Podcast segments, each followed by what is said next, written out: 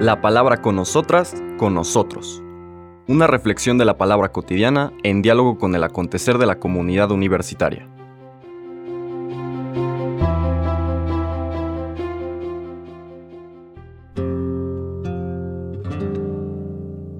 Hola, buenos días.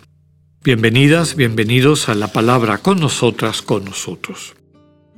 Hoy jueves, 5 de mayo, retomamos, porque ya no hay una fiesta litúrgica que nos invite a hacer una lectura del Evangelio distinta, retomamos el Evangelio de Juan en el capítulo 6 y quiero hacer una breve recomposición de lo que habíamos estado hablando. El signo del capítulo 6 es la multiplicación de los panes.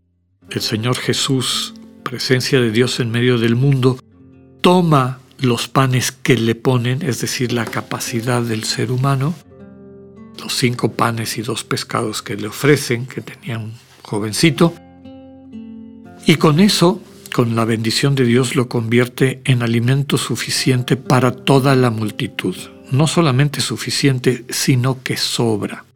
Se juntan 12 canastos de sobra. Después de este signo, y después de aquella imagen interesante de cómo el Señor Jesús va buscando la soledad para dialogar con su Padre, eh, cómo se han ido desarrollando los eventos, porque se entera que lo quieren hacer rey y se da cuenta de que la manera como entienden ellos su reino y el reino de Dios eh, puede dar al traste con el núcleo del mensaje, que Dios no es un rey a la manera del mundo, es un rey humilde, es un rey que eh, gobierna amando, es un rey que traduce ese amor en servicio concreto y directo, es un rey que no quita vida, sino que da su vida. Finalmente, en el sentido de lo que decía hace un instante, no es un rey que viene a servirse de sus súbditos, sino un rey que viene a servir a aquellos a quienes ama. Después de eso viene, empieza este discurso explicativo. La primera parte del discurso que veíamos el lunes es no se conformen con esta, este pan que les quita el hambre un ratito, el pan físico, les va a quitar el hambre un rato a su cuerpo, pero no les va a alimentar, no les va a capacitar para encontrar la vida definitiva. Esa vida definitiva, la Zoe, se alimenta a través de las experiencias de amor.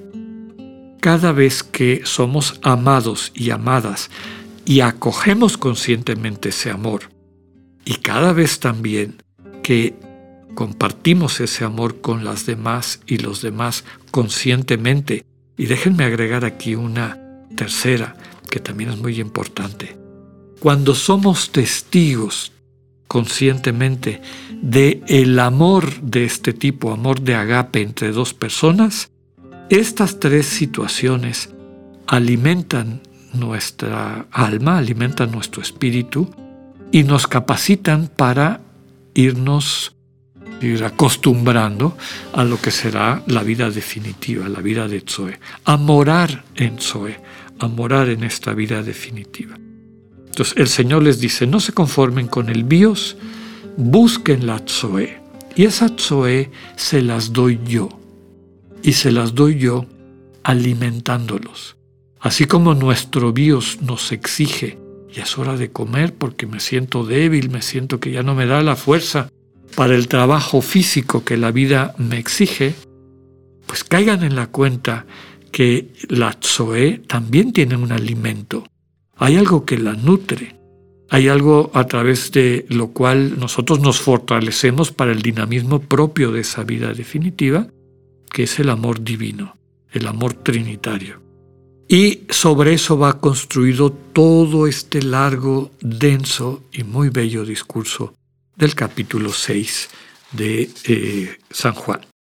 Hoy vamos a leer los versículos del 44 al 51, pero sí era importante que los pusiéramos en el contexto de, toda esta enseñanza propia del capítulo 6.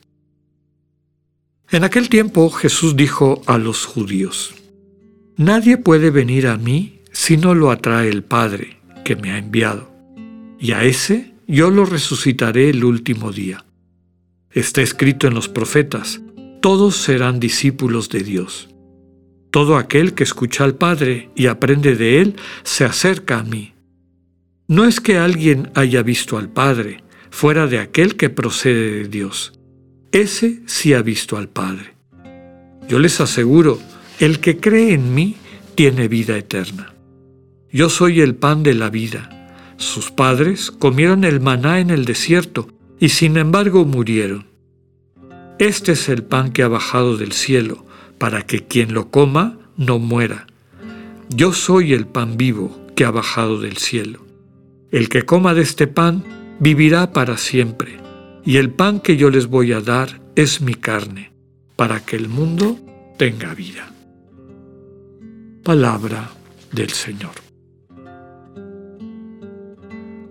Ya en la lectura del día de hoy vemos cómo se va constituyendo este discurso, este relato explicativo a través del cual el Señor profundiza parte de su misterio, quién es Él. Ya hemos visto en los capítulos anteriores que Jesús es el agua viva que brota para la eternidad en su, diálogo con la, con la samaritana un poco antes. Él es el que puede transformar el agua de la purificación en el vino de la fiesta, en la escena de las bodas de Caná. Y ahora tenemos todo este relato, ¿no? El Señor se presenta como aquel cuya vida alimenta. Hay dos símbolos que nos van a acompañar a lo largo de este capítulo, símbolos desde luego eucarísticos. Uno es el cuerpo, otro es la sangre. El cuerpo vinculado al pan, la sangre vinculada al vino. Cuerpo. ¿Qué significa cuerpo en toda la tradición judía y yo diría en la experiencia humana de realidad? El cuerpo es la manera como estamos en medio del mundo. Es el vehículo a través del cual interactuamos con los demás. Si desapareciera nuestro cuerpo, pues desapareciera nuestra posibilidad de ocupar espacio-tiempo y desde el espacio-tiempo, es decir, desde la realidad en la que nos desempeñamos, interactuar con los demás. Entonces el Señor nos está diciendo que su presencia, símbolo del cuerpo, y que la Iglesia reconoce en toda la devoción eucarística la presencia real, la presencia comunicativa de Dios en su presencia eucarística, este cuerpo, esta presencia se nos regala, nos alimenta y nos invita a que la acojamos, a que realmente se logre lo que el Señor quiere cuando nos invita a acercarnos a Él que nos dejemos amar por Él, que su amor se convierta en este dinamismo que transforma nuestra vida. Subraya que Él no hace las cosas independientes, no es Él el que está de manera solitaria o autónoma elaborando o concretando este, este proceso de salvación, este itinerario de transformación, sino es el Padre en Él y en, el Padre. Entonces, el Padre es el que atrae, el Padre es la fuente infinita de amor de, la que surge todo. El mismo Señor Jesús es engendrado de toda la eternidad por el Padre y de toda la eternidad. No es que hubo una época en que hubo Padre sin el Hijo. Eternamente el Padre es eh, donación de sí, engendrando al Hijo. De toda la eternidad el Hijo ama entregando absolutamente todo lo que es Él, sin ningún tipo de límite o resistencia al Padre, y el dinamismo de ese amor, la contemplación de ese amor, es el Espíritu Santo. Ahora, ese amor compartido se puede aplicar también eh, a, a las relaciones entre todas las personas trinitarias y finalmente también a la relación entre nosotras y nosotros. El Señor nos alimenta, nos dice, nos capacita, nos nutre, nos permite, como conversábamos hace un par de, días, a encontrar esta verdad, nos verdadea, nos permite ser fuente también de este amor.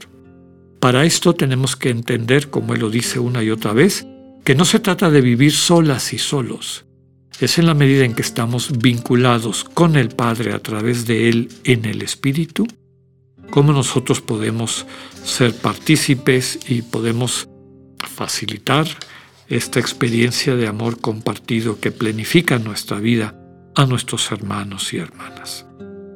Sigamos profundizando en este mensaje tan bello, importante y central a nuestra fe del capítulo 6 del Evangelio de Juan.